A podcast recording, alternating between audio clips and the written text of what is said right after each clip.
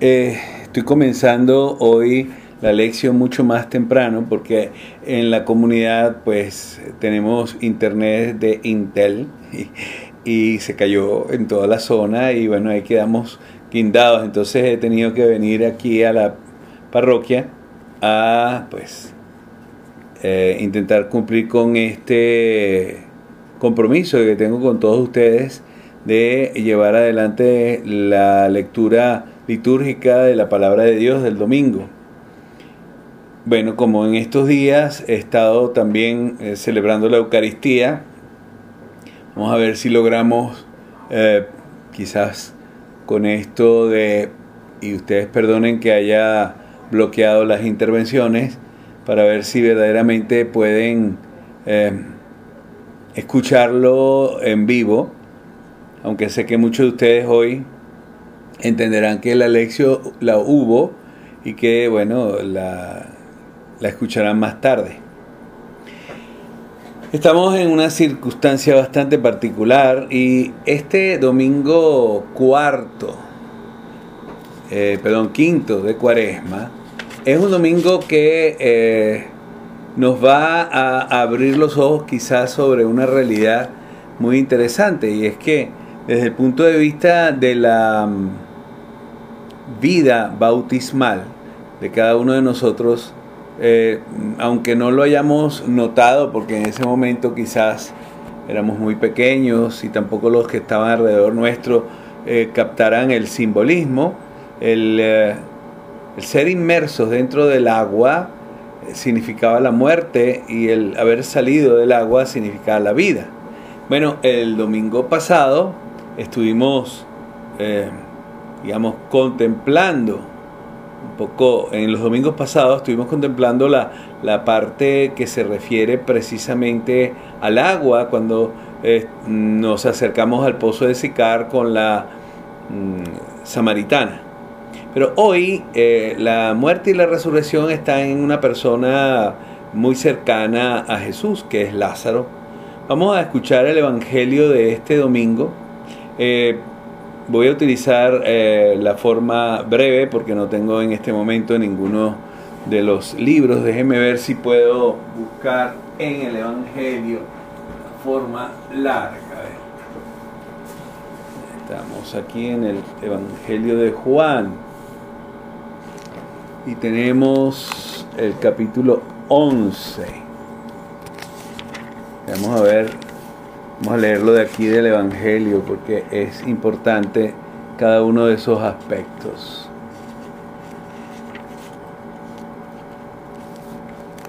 En el capítulo 11. Había un enfermo llamado Lázaro de Betania, el pueblo de María y su hermana Marta. María era la que había ungido al Señor con perfumes y le había secado los pies con sus cabellos. Su hermano Lázaro estaba enfermo y las hermanas le enviaron un mensaje. Señor, tu amigo está enfermo. Al oírlo Jesús comentó, esta enfermedad no ha de terminar en la muerte, es para gloria de Dios, para que el Hijo de Dios sea glorificado por ella. Jesús era amigo de Marta, de su hermana y de Lázaro. Sin embargo, cuando oyó que estaba enfermo, prolongó su estadía dos días en el lugar. Después dice a los discípulos, vamos a volver a Judea. Y le dicen los discípulos, Maestro, hace poco intentaban apedrearte los judíos y quiere volver allá. Jesús le contestó, no tiene el día doce horas. Quien camina de día no tropieza, porque ve la luz de este mundo. Quien camina de noche tropieza porque no tiene luz. Dicho esto, añadió, Nuestro amigo Lázaro está dormido, voy a despertarlo. Contestaron los discípulos, Señor, si está dormido, sanará.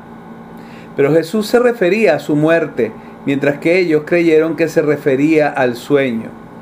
Entonces les dijo abiertamente, Lázaro ha muerto, y me alegro por ustedes de no haber estado allí para que, que crean. Vayamos a verlo. Tomás, que significa mellizo, dijo a los demás discípulos, vamos también a nosotros a morir con Él. Cuando Jesús llegó encontró que llevaba cuatro días en el sepulcro. Betania queda cerca de Jerusalén, a unos tres kilómetros. Muchos judíos habían ido a visitar a Marta y a María para darles el pésame por la muerte de su hermano. Cuando Marta oyó que Jesús llegaba, salió a su encuentro, mientras María se quedaba en casa. Marta dijo Jesús, si hubieras estado aquí, Señor, mi hermano no habría muerto, pero yo sé que lo que pidas, Dios te lo concederá. Le dice Jesús, tu hermano resucitará. Le dice Marta, sé que resucitará en la resurrección del último día. Jesús le contestó, yo soy la resurrección y la vida. Quien cree en mí, aunque muera, vivirá. Y quien vive y cree en mí, no morirá para siempre. ¿Lo crees? Le contestó, sí, Señor, yo creo que tú eres el Mesías, el Hijo de Dios, el que había de venir al mundo. Dicho esto, se fue, llamó en privado a su hermana María y le dijo, el maestro está aquí y te llama. Al oírlo, se levantó rápidamente se dirigió hacia él. Jesús no había llegado aún al pueblo, sino que estaba en el lugar donde lo encontró Marta. Los judíos que estaban con ella en la casa consolándola, al ver que María se levantaba de repente y salía, fueron detrás de ella, pensando que iba al sepulcro a llorar allí.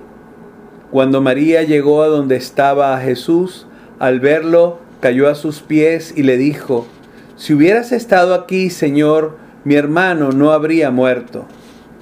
Jesús, al ver llorar a María y también a los judíos que la acompañaban, se estremeció por dentro y dijo muy conmovido, ¿dónde lo han puesto? Le dicen, ven Señor y lo verás. Jesús se echó a llorar. Los judíos comentaban cómo lo quería, pero algunos decían, y el que abrió los ojos al ciego no pudo impedir que éste muriera. Jesús, estremeciéndose de nuevo, se dirigió al sepulcro. Era una caverna con una piedra delante. Jesús dice, retiren la piedra le dice Marta, la hermana del difunto, Señor, huele mal, ya lleva cuatro días muerto. Le contesta Jesús, ¿no te dije que si crees verás la gloria de Dios? Y retiraron la piedra. Jesús alzó la vista al cielo y dijo, Te doy gracias, Padre, porque me has escuchado. Yo sé que siempre me escuchas, pero esto lo he dicho por la gente que me rodea, para que crean que tú me enviaste. Dicho esto, gritó con fuerte voz, Lázaro, sal fuera. Salió el muerto con los pies y las manos sujetos con vendas y el rostro envuelto en un sudario. Jesús les dijo, desátenlo para que pueda caminar. Muchos judíos que habían ido a visitar a María y vieron lo que hizo, creyeron en él. Pero algunos fueron y contaron a los fariseos lo que había hecho Jesús.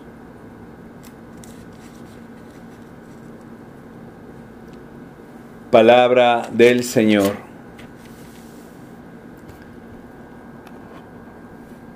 Este texto que Juan nos regala en este día es un texto que está lleno de simbolismos. Puede ser tomado como si fuese una historieta y sin embargo hay unos contenidos profundos que están en cada frase que aquí se escucha. Y es interesante que después puedas ir masticándolo durante la semana, porque hay varias cosas en este relato que nos hablan un poco de lo que estamos en este momento padeciendo y viviendo.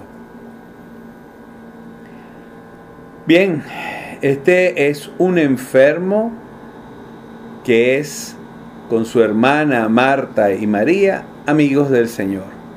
Hasta Juan hace constar que fue María la que ungió al Señor con los perfumes, secándole los pies con sus cabellos.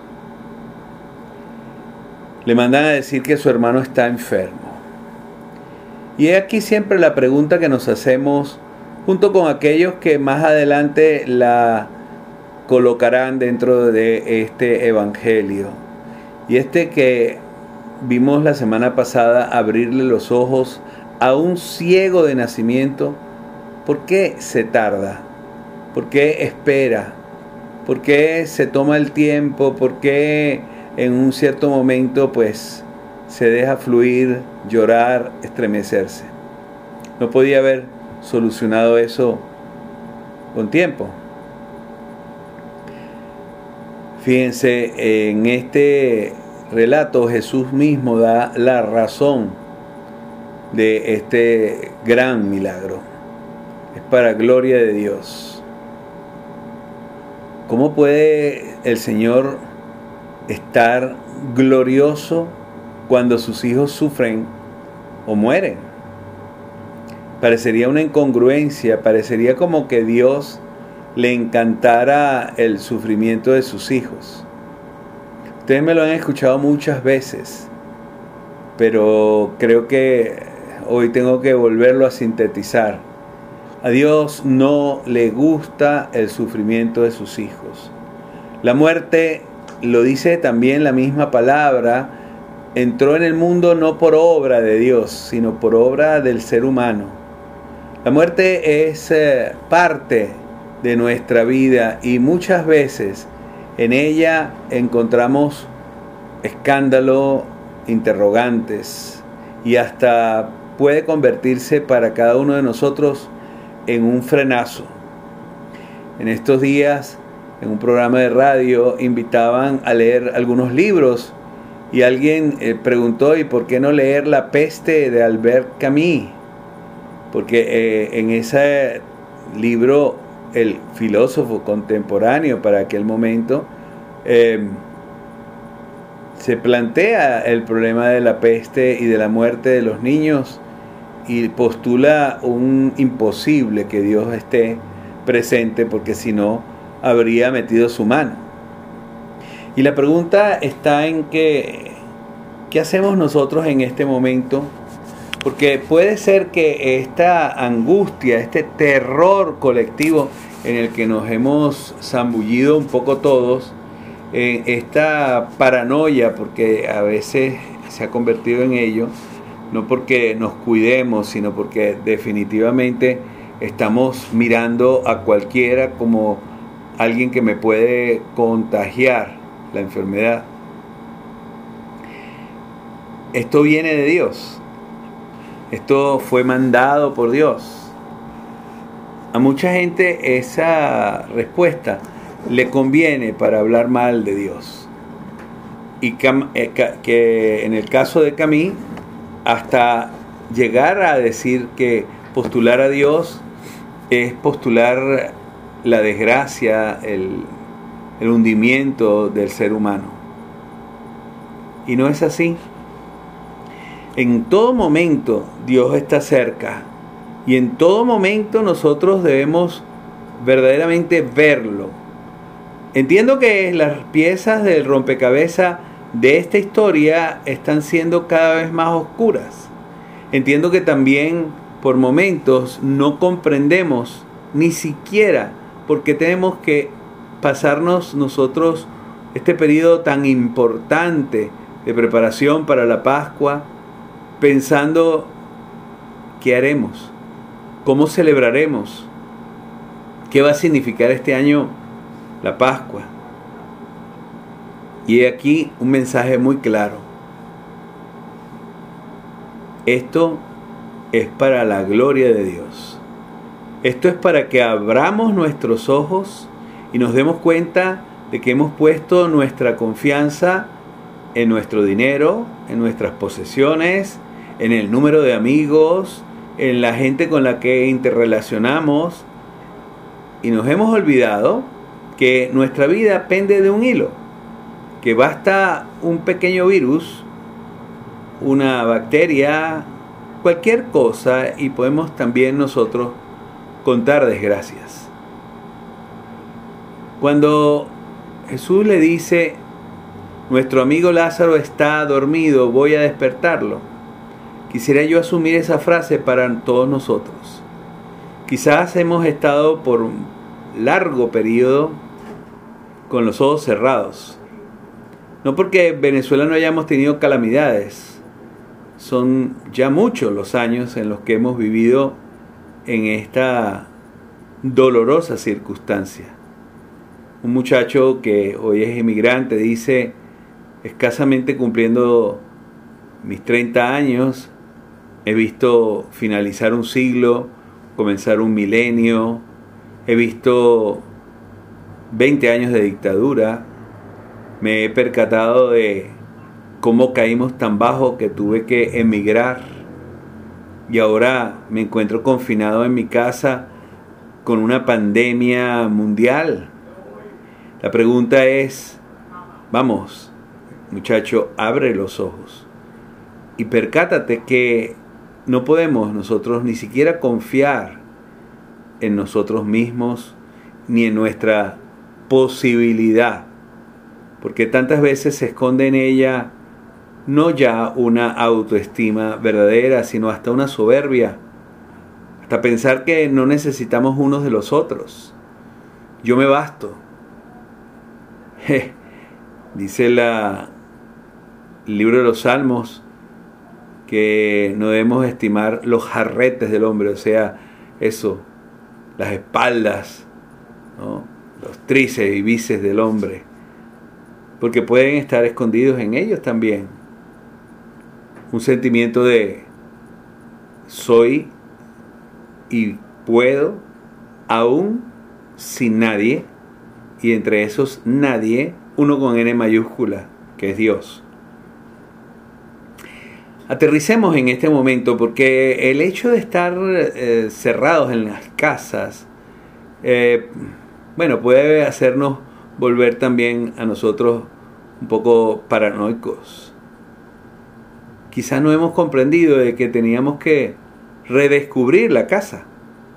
Alguno dirá, pero le está sacando punto un lápiz aprovechando la coyuntura. No, yo mismo he tenido que redescubrir la comunidad, he tenido que redescubrir la parroquia, he tenido que redescubrir los grupos, he tenido que redescubrir un poco toda mi historia pastoral y darme cuenta de que eh, también puedo ir caminando con soberbia, pues también puedo ir caminando creyendo que me la estoy comiendo.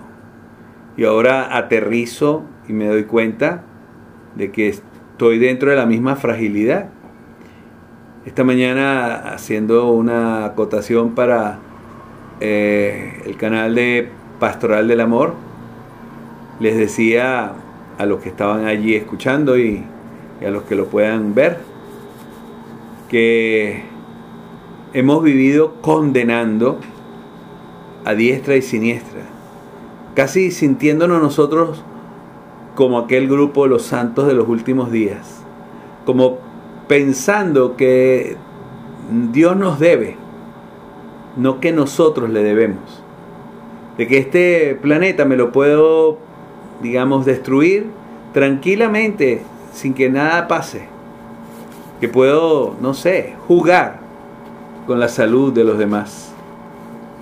En este momento, hablar de ganancias dentro de esta realidad es realmente sádico.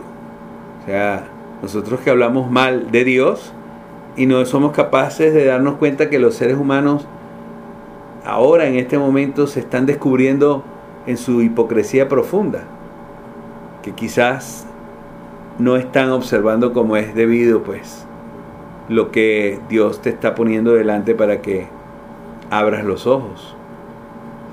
Bien, regresemos al texto. Jesús se encuentra con Marta. Marta le dice, si hubieras estado aquí. Y la pregunta de todo el texto hasta este momento cómo es que él sabe que está muerto, cómo es que dijo, vamos, no importa que me querían apedrear. Marta está mirando las cosas desde su propia óptica y le dice, no habría muerto mi hermano si hubieras estado aquí. Pero salta inmediatamente su fe y su corazón y dice, pero yo sé que lo que le pidas a Dios, Dios te lo va a conceder. Y Jesús quiere pedir eso, la resurrección de ese amigo. Y la quiere pedir porque siente que allí, con eso, van a glorificar a Dios. Sí, Lázaro en el texto vemos cómo resucita, ¿sí? Y sin embargo, Lázaro también tuvo que en algún momento volver a morir.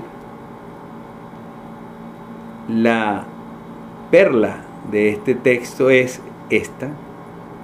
Yo soy la resurrección y la vida. Quien cree en mí, aunque muera, vivirá. Y quien vive y cree en mí, no morirá para siempre. Este es el meollo de todo lo que nosotros podemos comentar. Yo soy la resurrección y la vida. O sea, e, e, es una manera completamente diferente de lo que quisiera, quisiera el mundo pensar acerca de Dios. Un Dios como que creó el mundo, lo lanzó y le puso dentro una serie de locos llamados seres humanos que no han comprendido el fondo. Y de repente entonces llega la muerte. Y ese frenazo lo vamos a tener todos.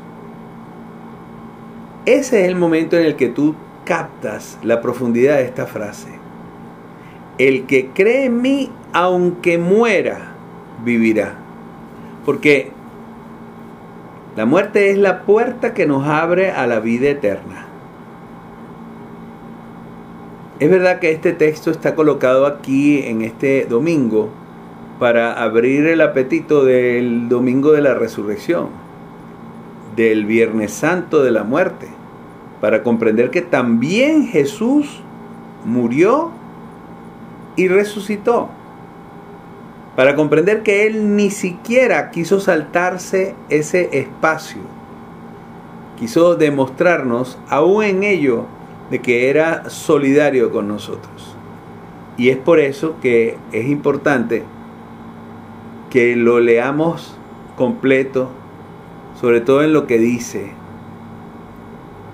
quien vive y cree en mí no morirá para siempre.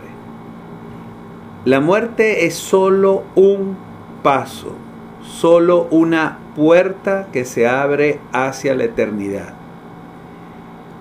Si la consideramos así, entenderemos por qué Francisco la llamaba hermana muerte.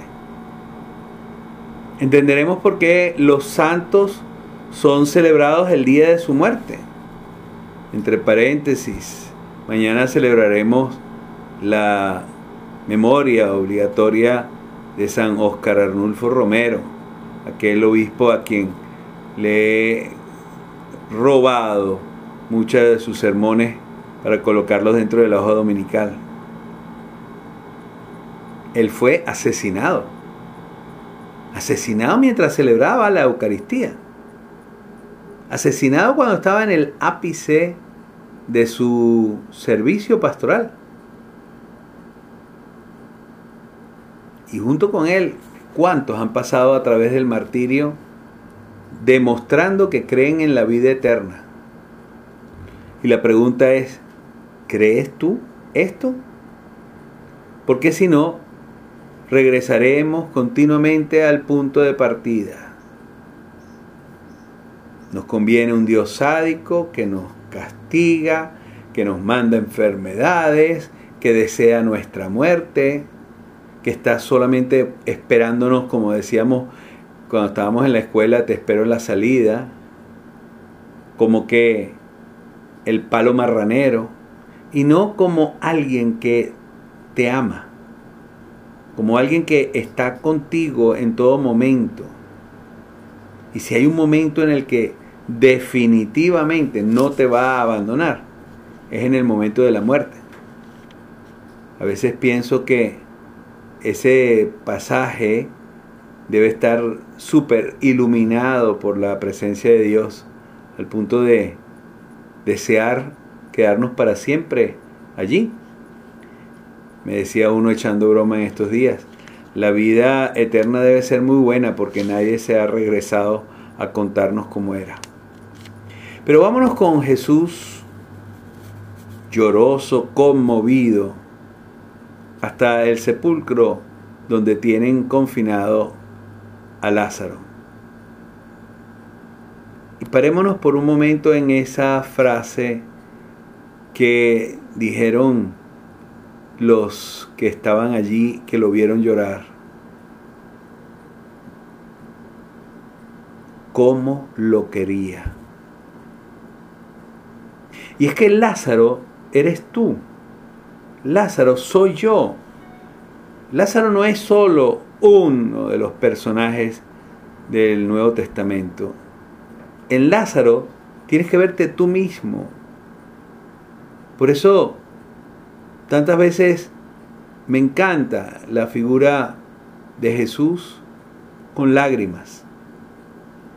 Tengo aquí en mi oficina una imagen de, del niño Jesús que tiene una espina clavada en su pie, una imagen que me trajeron de Perú, muy hermosa, Manuelito lo llamaban. Y allí tiene unos lagrimones que te hace pensar en que verdaderamente nosotros le hemos arrancado lágrimas a aquel que murió y que resucitó por nosotros. Nosotros somos sus amigos.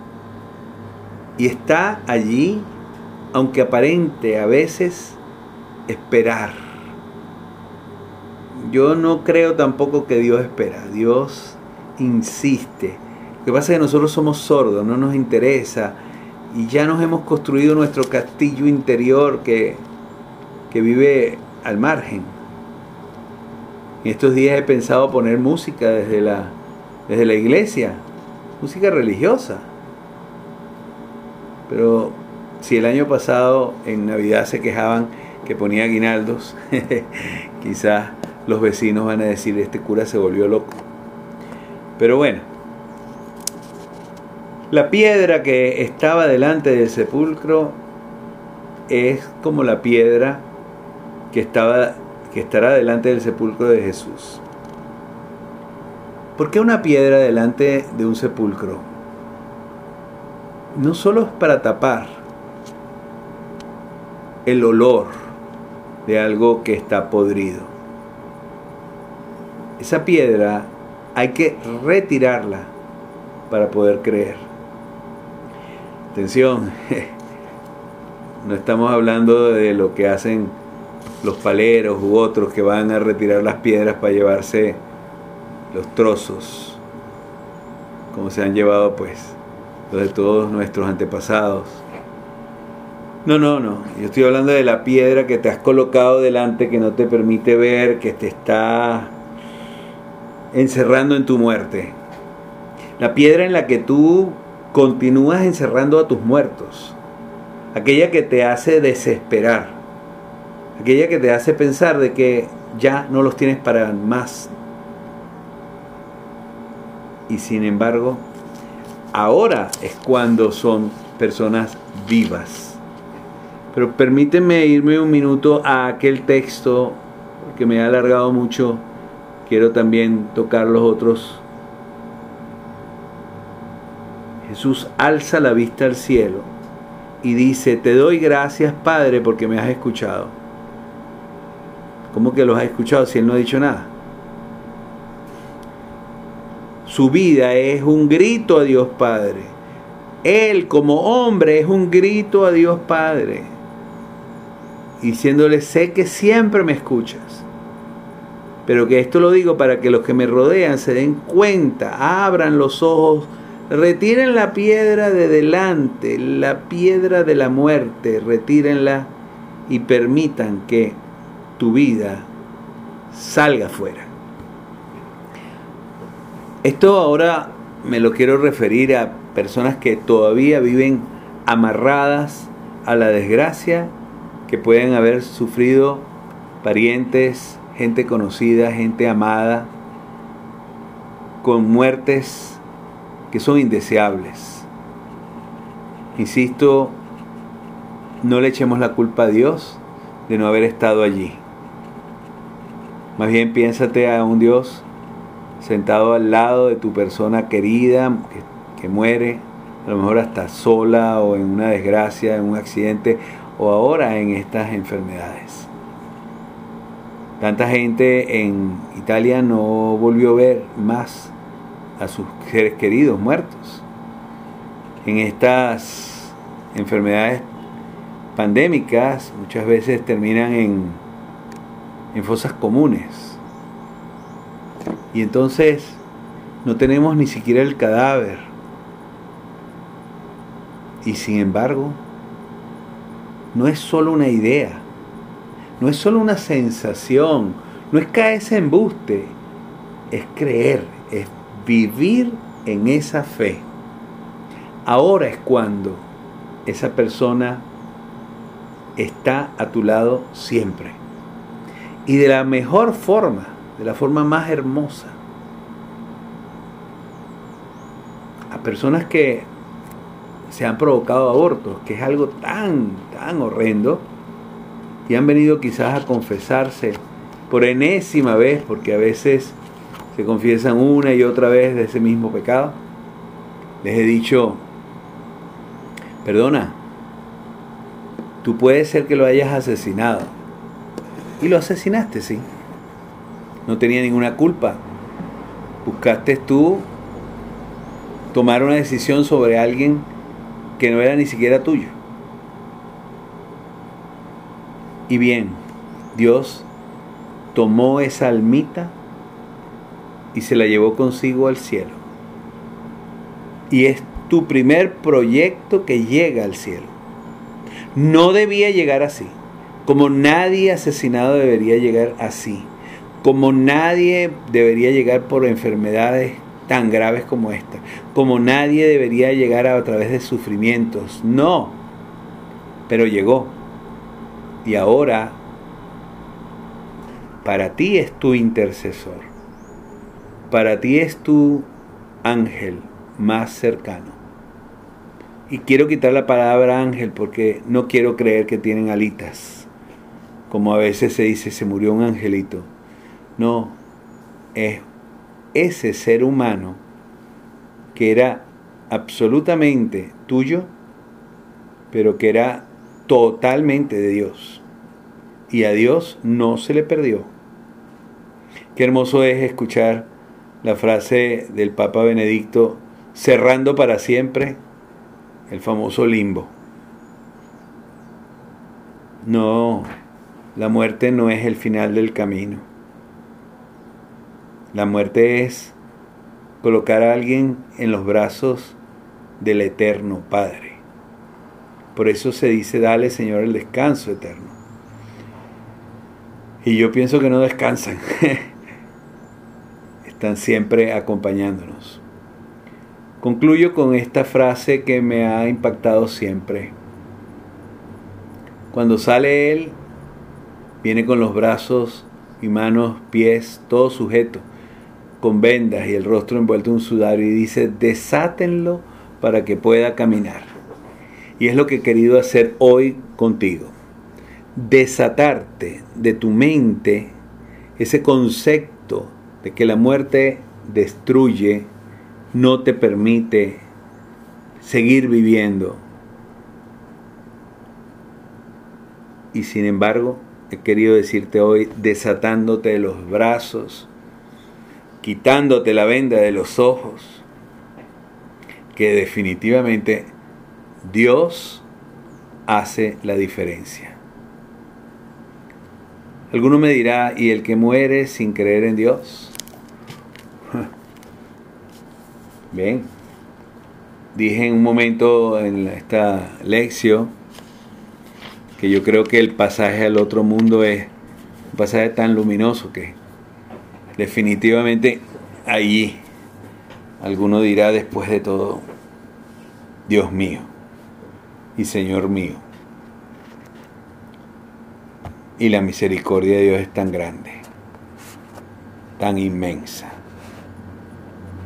tan profundamente cercana. Bien, vamos con la primera lectura rápidamente. Es del libro del profeta Ezequiel y dice, esto dice el Señor Dios, pueblo mío, yo mismo abriré sus sepulcros, los haré salir de ellos y los conduciré de nuevo a la tierra de Israel.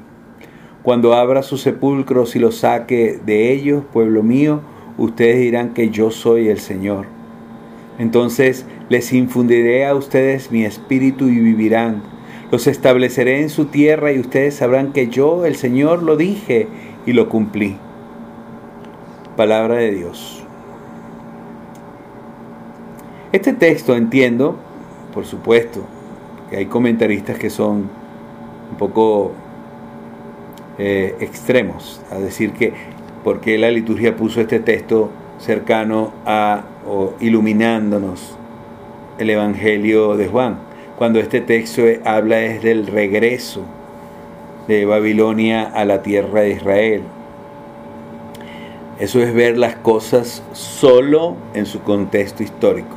Y la palabra de Dios está allí para que nosotros nos las coloquemos en los ojos y entendamos. Me afinco solo en dos cosas. Yo mismo abriré sus sepulcros.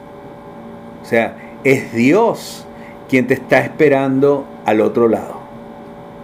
No lo aceleres, porque Dios te ha dado un tiempo de vida en el que tú debes reconciliarte, encontrarte, verlo. Aprovecha sobre todo estos días para pensarlo más que subirte por las paredes o, sentir que esto no tiene ninguna salida, piénsalo. Dios está allí contigo y exige de ti que abras los ojos. Él mismo abrirá nuestros sepulcros y nos hará salir de ellos. Y luego dice, infundiré en ustedes mi espíritu y vivirán.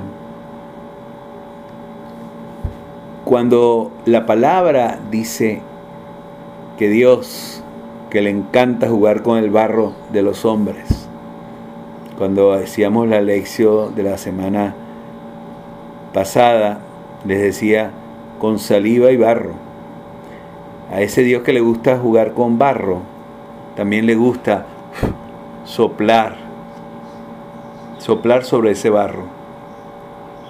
Y esto que estamos viviendo es un suspiro profundo de Dios, enternecedor, que mueve desde adentro, que Dios está allí, lanzando tu espíritu para que se encuentre con el espíritu de todos los que viven contigo puedan animarse unos a otros y no dejarse morir. entonces ustedes sabrán que yo, el Señor, lo dije y lo cumplí. Abre los ojos porque hoy Él está cumpliendo su historia. Quiero concluir, aunque sea brevemente, tocando la segunda lectura porque hay dos o tres cositas que me interesa que también las coloquemos en su puesto de la carta del apóstol San Pablo a los romanos. Hermanos, los que viven en forma desordenada y egoísta no pueden agradar a Dios. Pero ustedes no llevan esa clase de vida, sino una vida conforme al Espíritu, puesto que el Espíritu de Dios habita verdaderamente en ustedes. Quien no tiene el Espíritu de Cristo no es de Cristo. En cambio, si Cristo vive en ustedes, aunque su cuerpo siga sujeto a la muerte a causa del pecado, su espíritu vive a causa de la actividad salvadora de Dios. Y si el espíritu del Padre que resucitó a Jesús de entre los muertos habita en ustedes, entonces el Padre que resucitó a Jesús de entre los muertos también les dará vida a sus cuerpos mortales por obra de su espíritu que habita en ustedes. palabra de Dios. Bien, los que viven en forma desordenada y egoísta no pueden agradar a Dios. En estos días en que estás encerrado en tu casa, en lo que debería ser tu hogar, con las personas a las que deberías demostrarle todavía más afecto cariño, date cuenta de que hemos vivido muchísimos en forma desordenada y egoísta. Aunque entiendo que todo lo que hacías lo hacías para esas personas que estaban allí, trabajabas como un esclavo de la mañana a la noche. Llegabas a casa agotado y cansado y no querías ni siquiera escuchar el ruido de tus hijos. Y a veces ni siquiera el de tu queridísima pareja estabas viviendo en forma desordenada. Con esto no quiero decir que vamos a regresar y todo el mundo va a estar angélico, no sé, eh, no sé, como que sintiendo que todo va a ir perfecto. No, estoy clarísimo de que muchos regresarán como cuando uno tiene un pie torcido y, está jugando fútbol y siempre se tuerce ese mismo pie yo te voy a pedir que estos días tú los guardes como, como esas tobilleras que uno se pone para fortalecer esas, esas partes tan débiles. Que esa tobillera te haga comprender que no olvides jamás lo que tuviste que vivir a juro. Que estos días sean tan nutritivos que más bien te digas a ti mismo, wow, Gracias Señor, porque me centraste en lo que me tenía que centrar. Quiero concluir esta lección un poco atormentada porque la hora me lleva también a tener que preparar la Eucaristía más temprano. Han puesto el toque de queda a las 5 de la tarde, entonces, bueno, para evitar eh, malos entendidos, Vamos a grabarla y la pondré después para que la puedan saborear también ella, la Eucaristía de hoy. Quiero solamente terminar diciéndote mm, de corazón, no seas como esos dos norteamericanos que conseguí yo cuando tenía 20 años y fui a Oxford que entrando en Santa María de los Ángeles, una iglesia hermosísima, con, con detalles para tirar para el techo, uno se dice al otro, tenemos solamente 10 minutos, tú vas por este lado, yo voy por este lado, y después nos contamos qué fue lo que vimos. O sea, no seas como los turistas japoneses que llegan con la máquina fotográfica sacando fotos, fotos, fotos, fotos, y no se percatan de la belleza que debería entrar en sus corazones y cambiarlos, modificarlos. No seas como los turistas en la vida que estamos viviendo. No. Sé como los habitantes de un lugar. Déjate llenar de cada uno de los detalles de ese lugar y comprende que estamos viviendo todos una experiencia única, una experiencia hermosa, una experiencia trágica, pero una experiencia que nos debe abrir los ojos. Nosotros somos personas que creemos en Dios. A nuestro alrededor puede haber muchas que están más bien asustadas por lo que están viviendo y no son capaces de concentrarse en donde se encuentran. Se sienten asfixiadas, con ganas de salir, con, con ganas de no creer que eso les va a suceder. No. Aprovecha. Eh. Los curas nos volvimos locos en estos días y todos tenemos algún programa, todos estamos tratando de, de invadir las redes. Ojalá lo hubiéramos hecho antes. Bueno, no todo el mundo cree en esto.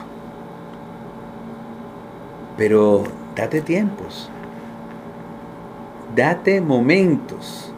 Permítete saborear cada hora y no la estés matando solo esperando si mañana ya nos dejan salir. Esto va para largo, ¿eh? No se piensen que esto se concluye de esa manera tan fácil. Hay naciones que han pensado en, en dos meses, en tres meses. Hay gente que habla de años. No lo creo, pues. Yo sí creo que los seres humanos también estamos pensando cómo ayudarnos a limpiar de esta peste nuestra tierra. Pero mientras esto sucede, no te olvides que Dios está en tu casa, que te acompaña y te permite verdaderamente vivir una experiencia única. No sé cómo la vivieron nuestros antepasados en la peste negra, bubónica o la gripe española. Lo que yo sí sé que estoy tratando de vivirla percibiendo a Dios en cada cosa, en cada circunstancia y en cada persona. Los pienso, rezo por ustedes y ni por un momento he dudado de que Dios está con nosotros.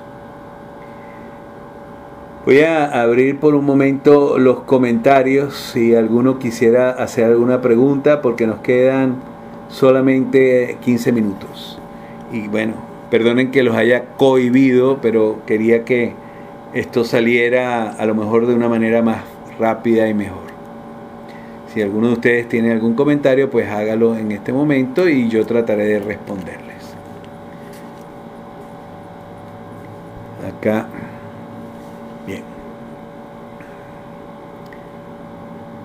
Aquí saludan.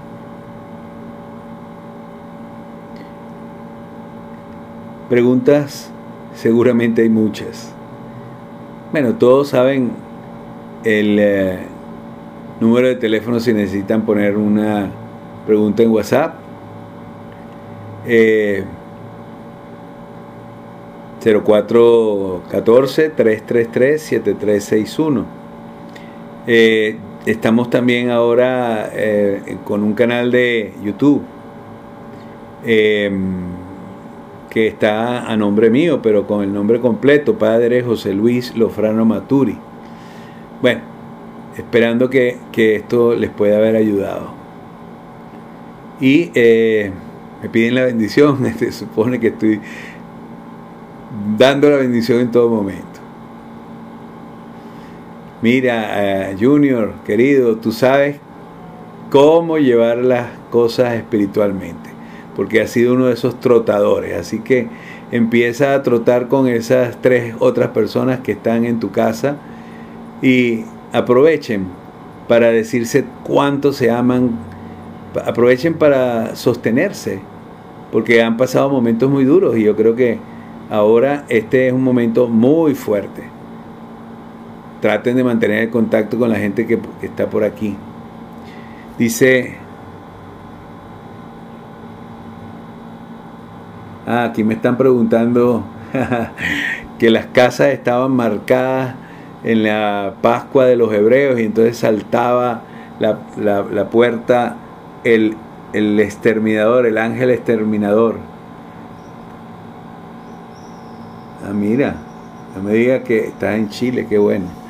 Eh, sí, en la palabra de Dios en el Éxodo hay un momento que es la última de las plagas y en esas plagas les piden que marquen con sangre de los um, corderos que han sido ofrecidos los dinteles de la puerta para que el ángel exterminador pase.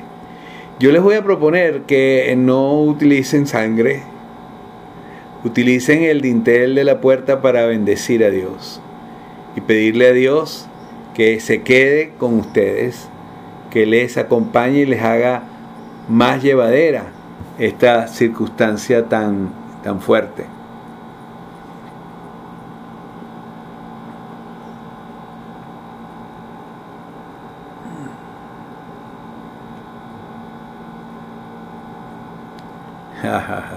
Está bien.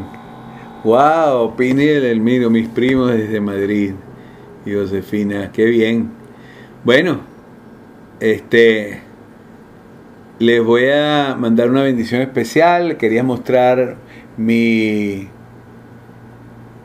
a ver si se logra ver. El niño Jesús que está llorando, que tiene la espina clavada en el pie. Este es mi portal. Y ahí tengo el,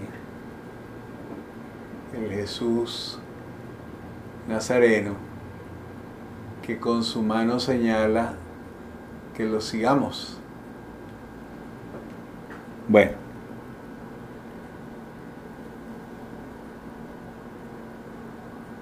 No te preocupes. Donde te encuentres, allí está Dios contigo. Nos vemos. Cuídense. Se les ama. Dios me los bendiga.